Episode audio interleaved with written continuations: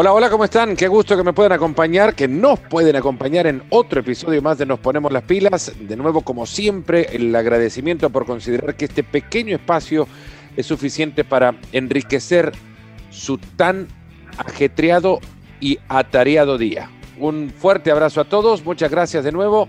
Eh, el día de hoy, continuando con lo que la semana pasada arrancábamos, un eh, homenaje a la mujer en el deporte durante este mes, la invitación gratamente aceptada y agradecido también por ello de contar con la presencia de Nelly Simón en el programa de hoy, en el episodio de hoy. Nelly por muchos años en ESPN como periodista, involucrada ocasionalmente en el fútbol, y esto lo digo, creo que así fue, la realidad es que ocasionalmente el fútbol te, daba un espacio.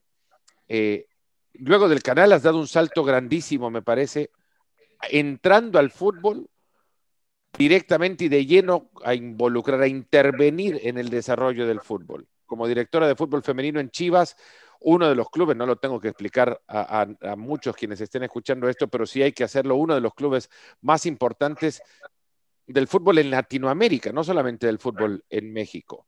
Eh, Nelly, gracias de verdad por acompañarme en este espacio y ojalá que disfrutemos la charla la verdad es que el, placer es mío y no, no te lo digo nada más de la, de la boca para afuera. Mi admiración siempre en algún momento, me acuerdo cuando estábamos en, en Tlanepantla, en los primeros estudios que alguna vez coincidimos y platicamos, yo estaba haciendo el curso para directora técnica, me acuerdo perfecto, y, y lo, lo platicamos en algún momento. Así es que feliz de poder platicar contigo, te admiro muchísimo y bueno, pues, pues a darle y a ponernos las pilas. Muchas gracias, Nelly. ¿Cuándo sacaste tu, tu título? Hace cinco años ya que me titulé, Fer, dirigí la Universidad Intercontinental, estuve un año con la universidad y, bueno, y, ¿sabes qué? Me, me, llama mucho la atención lo que, lo que mencionas. Yo estuve 12 años en ESPN, pero yo empecé mi carrera en 1998 en el Canal 11.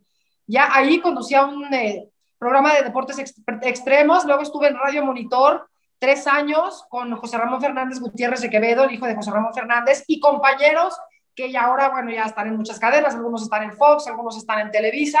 Estuve tres años ahí, después estuve un año, un poquito menos de un año en TV Azteca y luego en ESPN 12 años.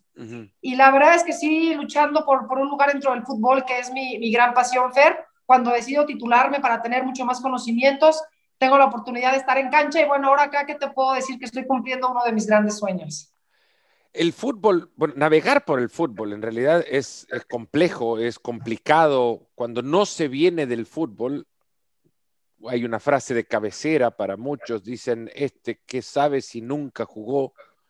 Eh, es un medio muy cerrado, no voy a decir exclusivo, porque sería ponerlo muy en un lugar a donde no corresponde, pero sí muy cerrado, celoso, proteccionista las razones las tendrá el fútbol de convertirse en eso y las razones que las explica el fútbol de su selvo histórico. Eh, pero el mundo del fútbol es cerrado, el mundo del fútbol de los hombres es cerrado para aquellos que no jugamos al fútbol. Para las mujeres parecía imposible el mundo del fútbol. Eh, yo no puedo explicar cómo se entra al mundo del fútbol siendo mujer, no lo soy. ¿Cómo entras al mundo del fútbol, Nelly? En un ámbito extremadamente machista en, un, en una pequeña sociedad extremadamente celosa de su juego. ¿Cómo entra una mujer a ese lugar? Fíjate, Fer, que, que, esa pregunta es muy... Tiene mucho trasfondo y, y, creo que para bien, porque muchas veces las preguntas van de ¿con qué problemas has encontrado? ¿Qué gente machista hay? No, e, esto tiene que ir más allá. Yo te platico rápido, en, en breve, yo, yo en lo personal tengo que hablarte en primera persona ahorita. ¿Por qué? Porque mi experiencia, creo que sí, gracias, a lo que viví desde muy chiquita, me ayudó para llegar al mundo del fútbol. Yo perdí a mi mamá a los 12 años, Fer, en un accidente automovilístico, en donde yo iba, iba mi padre, iban mis hermanos. Eh, la perdí muy joven, eh, eh, evidentemente. Mi hermano tenía 3 y yo tenía 2 y mi hermano 10. Mi papá queda viudo a los 40 años y se, y se ve inmerso en un mundo, pues obviamente, de educar a tres adolescentes antes, Fer, y no me dejarás mentir, los hombres no estaban tan involucrados en el tema de la casa, de los hijos, del día a día, ¿no? Entonces, yo crecí junto con mis hermanos y con un padre que fue, en ese entonces lo veía como exageradamente estricto. ¿no? Siempre con un régimen de buenas calificaciones de deporte. Yo empecé a competir a los ocho años en natación y el deporte siempre era igual de importante que la escuela como una actividad cultural. Entonces crecí con la disciplina del deporte y pues viendo a mis hermanos jugar fútbol todo el día. Mi padre es un gran apasionado del fútbol. Yo no conozco un señor, te lo prometo, de esa edad, digo yo en mi círculo, que vea tanto fútbol. Hoy conoce a todas las jugadoras de la liga, ve repeticiones de todos los equipos, de todos los partidos. Algún partido del City, que es su máximo, lo ve cuatro veces. Bueno, es, un enfermo del fútbol para bien, ¿no? Entonces crecí con esto, mis hermanos entran a fuerzas básicas del, del Club América y pues tenía dos opciones, Fer, que me gustara o que no me gustara.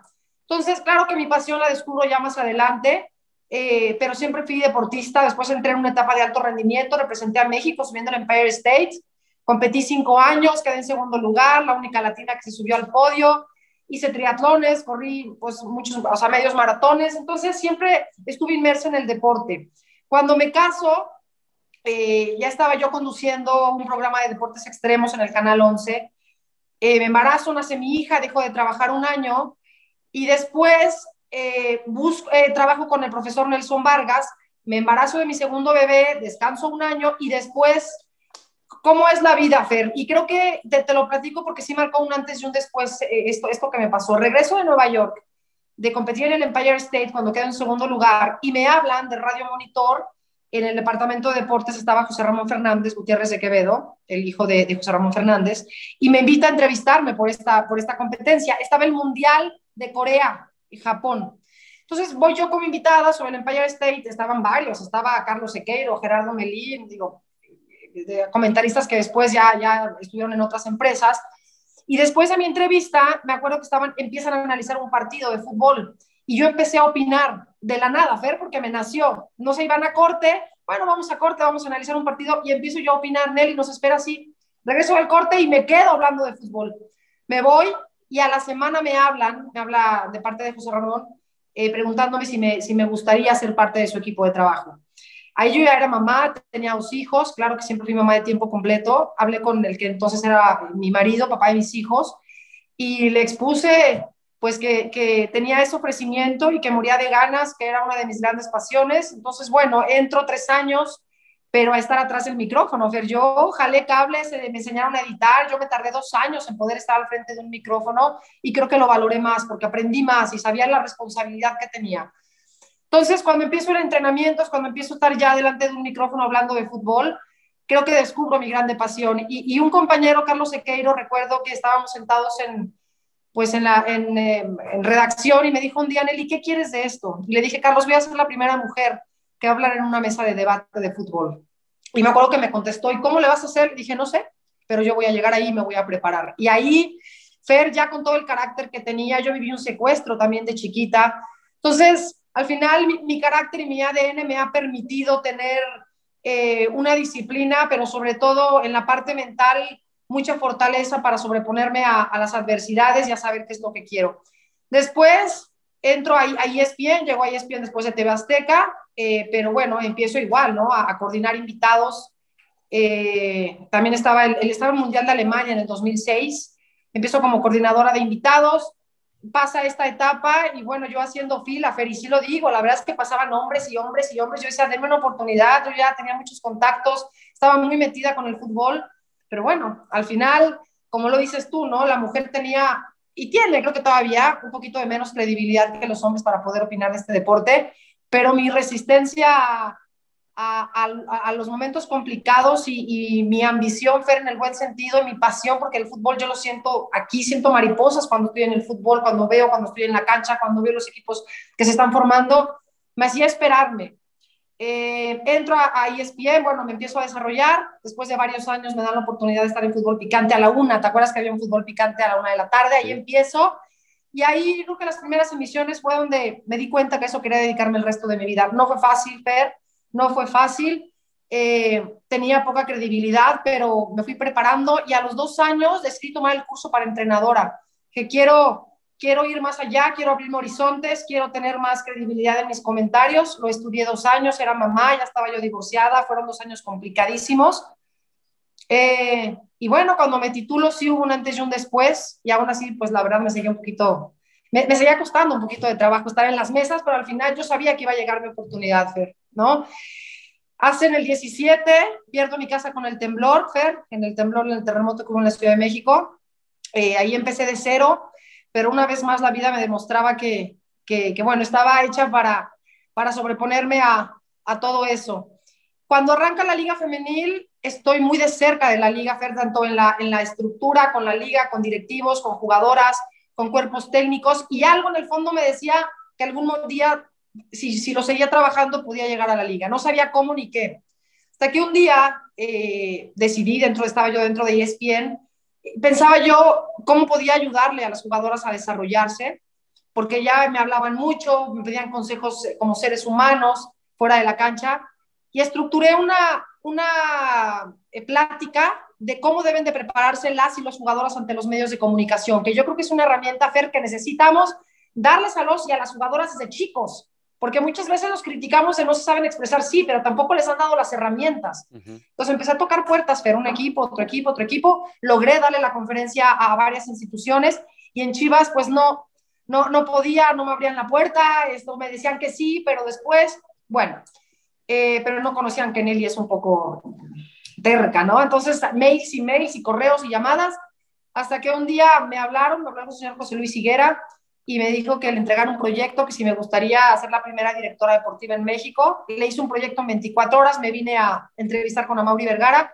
y desde que platiqué con Amaury y vi el interés y, y las ganas que tenía él de apoyar al fútbol femenil, pues ya lo dejé en sus manos y a los dos días me hablaron y bueno, ahí entraba ya entonces en mi cabeza, Fer, después de 20 años en los medios de comunicación y el trabajo que me había costado ganarme el lugar, tomar la decisión de irme. Yo estaba divorciada ya, mis hijos vivían conmigo, hablé con ellos y los dos me dijeron, mamá, te apoyamos. Yo le pregunté a mi hija, literal así, ¿te enojas, mi amor? Tenía 19 años y me voy. Me dijo, mamá, me enojo más si no vas por tus sueños, pero no nos podemos ir contigo porque ya tenemos nuestra vida aquí. Entonces, Fer, eso, eso sí me, me marcó muchísimo eh, hay días todavía muy, muy complicados en mí porque yo he sido mamá de tiempo completo, se quedaron a vivir con el papá, hablé con su papá, me dio todo el apoyo, me dijo, ahora me toca apoyarte. Mi hija va a pasar a séptimo semestre, mi hijo tiene 18 años, trato de verlos pues lo más que puedo, hablamos todos los días por FaceTime, pero cuando yo cerré la puerta de mi departamento y me despedí de ellos, les prometí, Fer, que iba a valer la pena. Y les prometí que algún día llegaría el trofeo y que algún día se sentirían muy orgullosos de su mamá y para eso estoy trabajando días duros, días duros en los que lloro mucho porque los extraño, pero también creo que los estoy formando y les estoy dando un buen ejemplo. Así es mi vida. Y, entonces, bueno, todo eso te lo platico porque creo que mi formación me ha dado para, para tocar puertas, para no desistir y para saberme mover en un medio tan complejo como lo es el fútbol. Bueno, eh, yo creo que hubo un tramo de todo esto que ha obligado a más de uno que ha escuchado lo que ha escuchado hasta ahora, tirar un Kleenex y, y limpiarse más de alguna lágrima, porque en el camino de la emotividad con la que has contado, con la energía con la que has eh, descrito 20 años de tu vida, uno no duda el lugar en el que estás. Has logrado abrirte una puerta a, base de goteo que rompe una piedra, nada más fuerte que una gota incesante, que, la constancia de la gota incesante, no por su fuerza, sino porque no desiste. Y, el, bueno, el, el mundo del fútbol eh, tiene eso, eh, que si hay puertas por todos lados, tiene que tocarlas una y una que, que está ligeramente más abierta que las otras. Y en ese llegaste, a ese lugar has, has encontrado, en ese lugar has encontrado, no tu sitio, sino tu paso siguiente, porque creo que tu sitio está más adelante todavía. Eh, eso no, no, me cabe ninguna duda. En, en, el proceso de sacar tu, tu licenciatura en dirección técnica, ¿Te acompañaron más mujeres? ¿Había más mujeres o era la única mujer de la clase? Éramos 100, un poquito más de 100, Fer. Además, era una generación especial porque habían muchos jugadores en activo y muchos exjugadores que se acababan de retirar. Yo era la única mujer y te voy a platicar que cuando yo llegué al salón el día de la presentación, eh, a lo mejor fui la última, estábamos dentro del tiempo, no era tarde, pero abro la puerta y siento la mirada de 100 hombres, dije, Dios mío, ¿dónde me vine a meter, no? O sea, la mirada para bien, no digo que para mal, o sea, que me voltearon a ver como diciendo, wow, una mujer.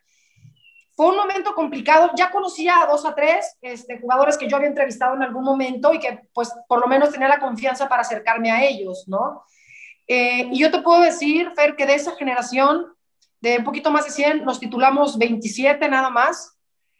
Y gracias a la mayoría de ellos no desistí, porque al final la parte teórica, la parte de comunicación, la parte táctica, a lo mejor la puedo entender más, pero yo nunca jugué fútbol, yo fui triatleta, yo fui nadadora, es muy diferente patear un balón. Pero no hubo un día, Fer, que no me alentaran, que no se pararan conmigo a hacer los ejercicios. Acabé siendo la presidenta del grupo, hoy en día exjugadores y jugadores me dicen la presi, eh, les llevaba yo su lunch. La verdad es que fue, fue una experiencia maravillosa. Hubo muchos días en los que yo estuve a punto de tirar la toalla llorando, es, que no puedo en la cancha, no, no, y ellos no me dejaron, no me dejaron y, y hoy te puedo decir que muchos de ellos son de mis mejores amigos, en los que me puedo recargar, en los que puedo confiar y que me respetaron durante los dos años increíblemente, ¿no? Entonces sí fue una etapa importante yo estoy muy agradecida con la vida, Fer, porque no cambió nada de lo que me ha pasado y sí fueron dos años de mucho conocimiento y de mucho aprendizaje. ¿Quiénes estaban en tu clase que, tengan algún nombre? Uy, estaba el Jerry Flores, estaba Israel Castro, estaba muchos, Melvin Brown, que fue el que sacó mejores calificaciones, me acuerdo perfecto, estaba Mario Ortiz, eh, muchos, o sea, eh, Aldo de Nigris, muchos, vamos, no, no me acuerdo de todos. El monstruo también, estaba el monstruo Álvarez, que estaba en Morelia en ese entonces, creo que si no mal recuerdo. Había muchos y con todos he hecho una, una muy bonita amistad y, me han ayudado, no creas, porque son personas en las que me puedo recargar, pedirles un consejo y, la verdad es que me siento afortunada por tenerlos como respaldo en mi vida. ¿Qué fue lo más complejo de tomar la decisión de, sacar el, el curso de entrenadora, ¿lo hiciste para, para tener un certificado que te sirva de argumento por encima del conocimiento que posiblemente se lo estás expresando a, alguien que no tiene conocimiento y sin embargo tiene un poder de decisión sobre tu carrera en ese momento en los medios? Pero imagino eh, que no quiero responder, ¿por qué lo sacaste? Pues sí, Fer, y no me lo habían preguntado así directamente, pero sí, efectivamente, yo soy una mujer muy competitiva, Fer, muy competitiva primero conmigo misma, siempre respetando, pero no, no me gusta estar en una zona de confort. Y, yo muchas veces sentía que tenía buenos argumentos, y te lo digo de corazón, y esto nunca lo he expresado, Fer. Y yo sentía que había visto mucho más fútbol, yo veía ocho o nueve partidos el fin de semana, Fer, y me sentaba en las mesas y sentía que no tenía credibilidad, y decía, ¿por qué? Por el hecho de ser mujer, como por qué. Y yo, ¿qué? Voy a dar un paso adelante, ¿no? Tomo el curso y sí, en principio fue como para demostrarme a mí misma y tener un argumento más para que me dieran una oportunidad en, pues, en el trabajo, ¿no? Pero en el momento en que estuve en la cancha, Fer, ya, ya, ya no nada más era el argumento ante mi trabajo o ante mi jefe o ante mis compañeros, ya era una pasión y ya sentía yo que quería estar en la cancha ya era diferente. Entonces se compaginan las dos cosas. Sí creo que en mi carrera hubo un antes y un después, después del, curso, pero aún así me seguía costando mucho trabajo ver la credibilidad que yo quería tener y, platicar, además de las relaciones que tú haces. Tú sabes que también en el fútbol hay que tener relaciones, ¿no? Y, y, gracias a Dios siempre las tuve y más ya cuando empecé a tomar el curso. Entonces, bueno, yo, yo me sentía con las herramientas, aunque nunca nadie lo sabe todo y siempre he sido abierta a aprender y a mejorar, pero yo sentía que, que, sabía y que quería demostrar, y pues desgraciadamente a la mujer la frenan un poquito, ¿no? Un poquito, un poquito, pero eso no fue impedimento, Fer. Yo me seguí preparando, aproveché cada minuto y yo te voy a decir algo, ESPN siempre va a ser mi casa, ESPN me dio la oportunidad, ahí al final me, me, construí como, como periodista y, siempre lo voy a decir, gracias a ESPN también me di a conocer y, me dieron las herramientas, todo la vida me ha servido para estar hoy donde estoy. Hay muchos maltratos también a, la mujer que entra al, fútbol por las razones por las que sean, por cuestiones de culturales, evidentemente, costumbres mal traídas, mal seguramente también y mal eh, arrastradas con el paso del tiempo. La mujer no tiene lugar en el fútbol. Eh, muchos insultos comunes ya para las eh, asistentes de árbitros que trabajan en distintas ligas en el mundo, que por fortuna se están convirtiendo en escenas más regulares en el juego, muchos insultos que llueven desde las tribunas cuando se podían escuchar, eh, que ni siquiera merecen la pena recibir o, repetir acá.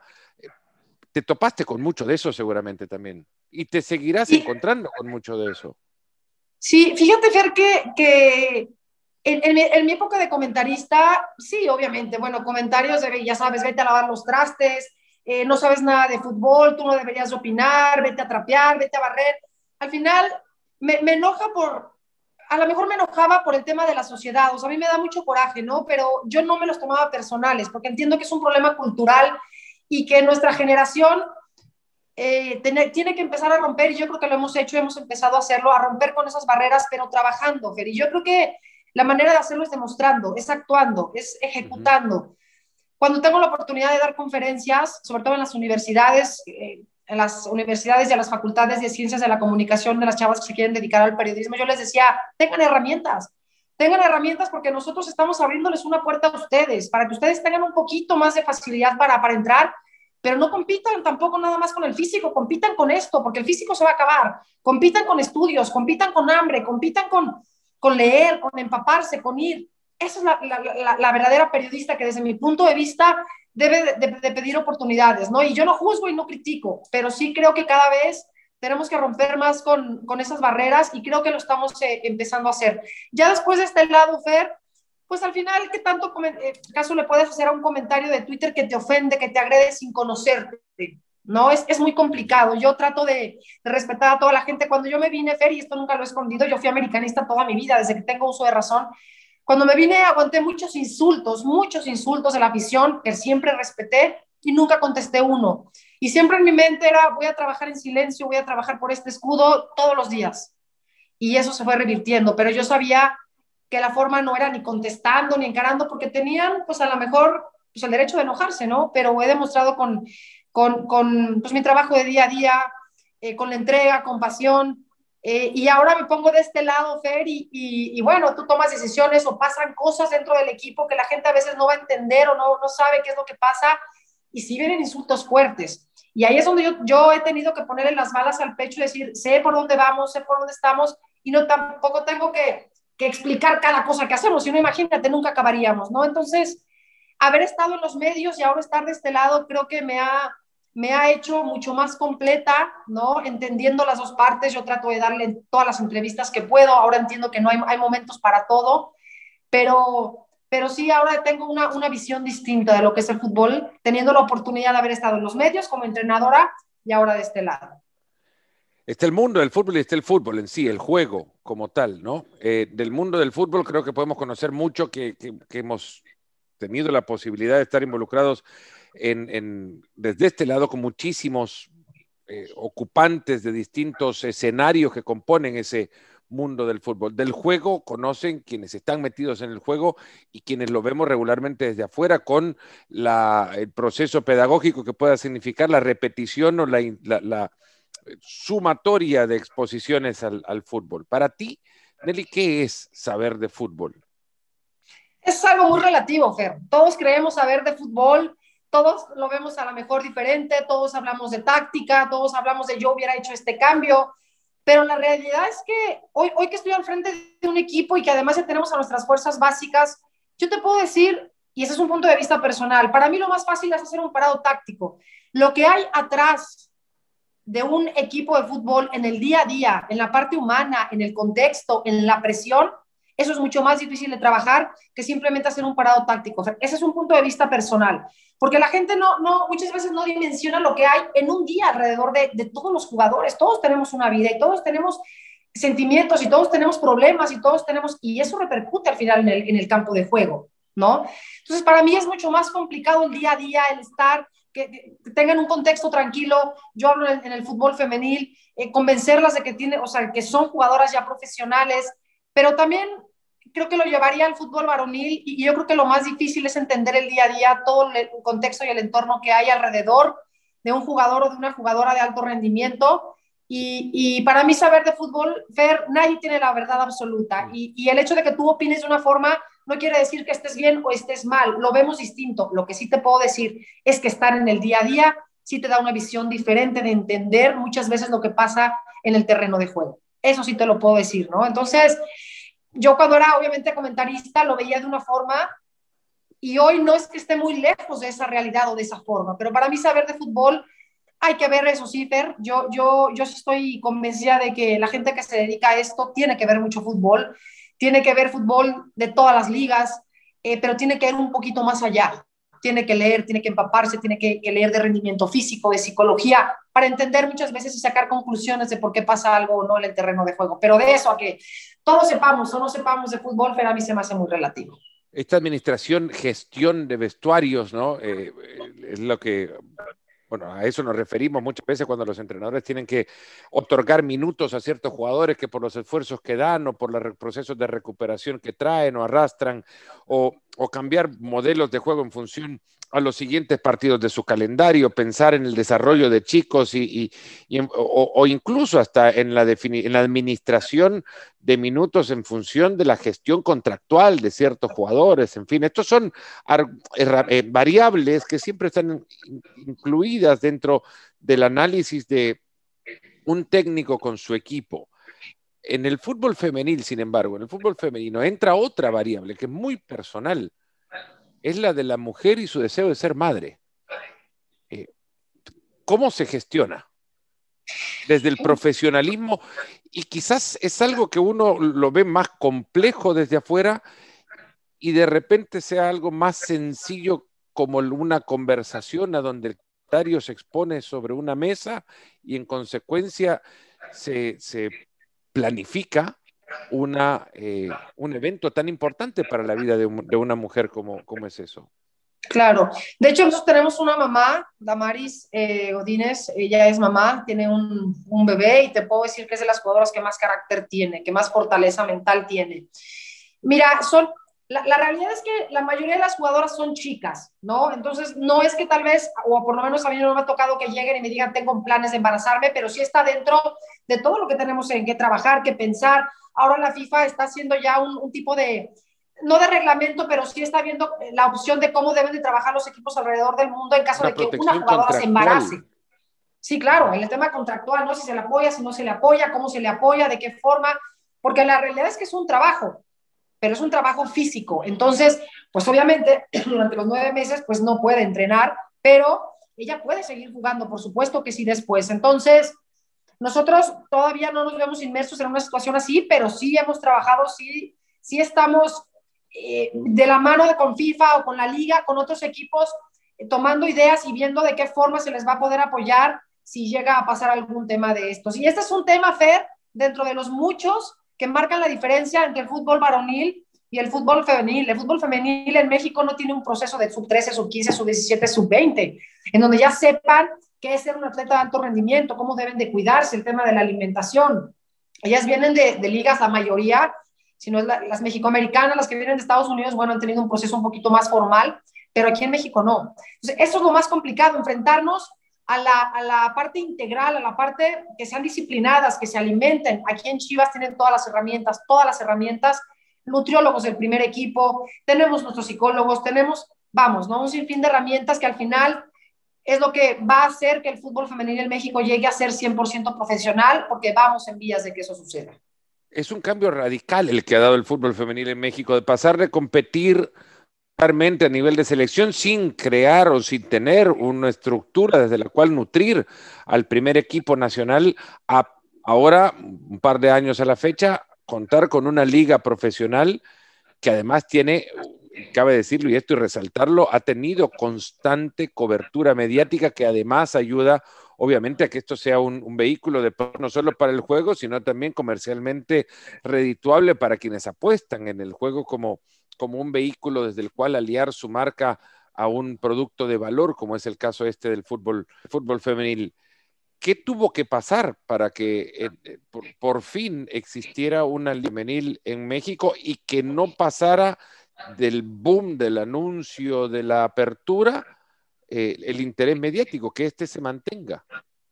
Pues dos cosas. Aquí se intentó hacer una liga hace ya muchos años, una como liga semi-amateur y no se pudo. Y hay que decirlo, Estados Unidos también lo intentó varias veces, fracasó varias veces hasta que supieron cómo.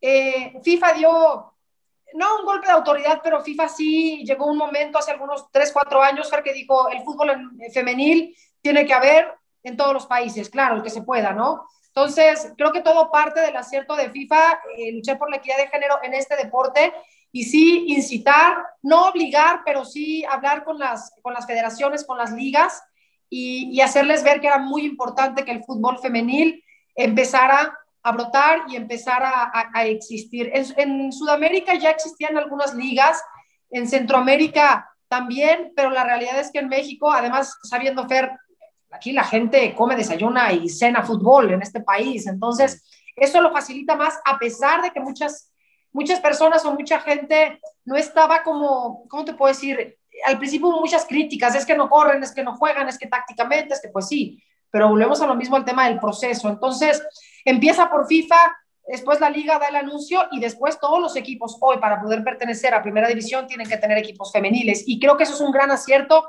para orillarlos. Después, y, yo, lo, yo lo veo así y lo platico mucho con, con, con, todos los equipos y me lo preguntan en entrevistas, para mí el futuro de la liga femenil son las fuerzas básicas. Si los equipos hoy no se preocupan por hacer y estructurar fuerzas básicas, va a ser poco probable porque las jugadoras se van a acabar, ¿no? Entonces, aquí ya varios equipos eh, lo están haciendo. Nosotros tenemos a nuestra sub 13, a nuestra sub 15, a nuestra sub 17, ya está el primer equipo. Ahorita estamos jugando contra, contra Gallos, vino la 15 y la 17, y cada vez se empiezan a, a preparar, pero hay que invertirse. Hay que invertir, y, pues obviamente para que esto al final pueda ser redituable, vamos, van a pasar, pues sí, algunos años, pero hay que invertir y hay arriesgar por un proyecto que siempre lo digo, no es el crecimiento del fútbol en México, es crecimiento del deporte femenil en este país que mucha falta nos hace.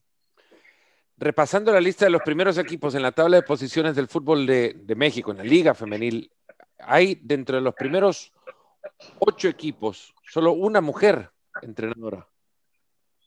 ¿Cuándo se abrirá más espacio dentro del mismo fútbol femenil para que las mujeres entrenen? Están dos, ¿no? Está Eliana Dávila y está eh, la de Pachuca, Toña Is, en las primeras ocho. Pachuca está en el undécimo puesto.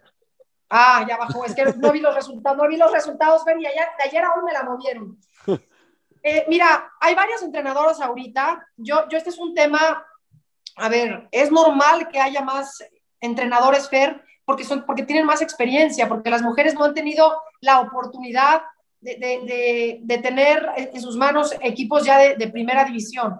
Ahora, ojo, para mí no, no necesariamente tiene que ser entrenadora. Para mí, yo creo que esto pasa más por, por capacidad, Fer, ¿no? Sí, como tendría que Pero sí tiene que ser gente preparada en el fútbol femenil y especializada, ¿no? Que sepan el contexto, pero sí es una gran oportunidad porque hay muchas entrenadoras tituladas en México, muchas que hoy tienen la oportunidad de estar al frente de un equipo. ¿Qué tiene que pasar? Que demuestren que tienen la capacidad, que lo demuestren y que los equipos tengan paciencia para tener un proceso. Ya cada equipo sabrá cuánto es el tiempo para tener un proceso para darle a esa, entrenadora, auxiliar, fisioterapeutas, este, doctoras, preparadoras físicas, ¿no? Ese es mi punto de vista. Entonces, hoy nosotros tenemos en la sub 3 y sub 15 una entrenadora que estamos formando y yo creo que ese es el proceso, empezarlas a formar desde categorías de abajo para que más adelante puedan tener un primer equipo.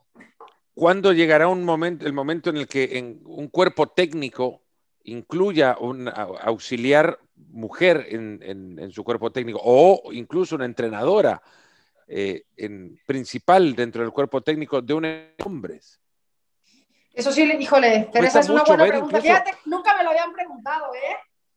Yo, yo creo que, que México, híjole, no sé, no sé si estemos listos. Yo creo que muchos equipos no, no, no, no podrían, no, no están cerrados, eh, pero sí nos falta, nos falta eh, como sociedad entender que las mujeres también, digo, en Estados Unidos, ¿a cuántas mujeres en el básquet no has visto ya, Fer? En la NFL también ya hay mujeres que están dentro de los, de los equipos de entrenamiento, ¿no? Siendo las que toman decisiones.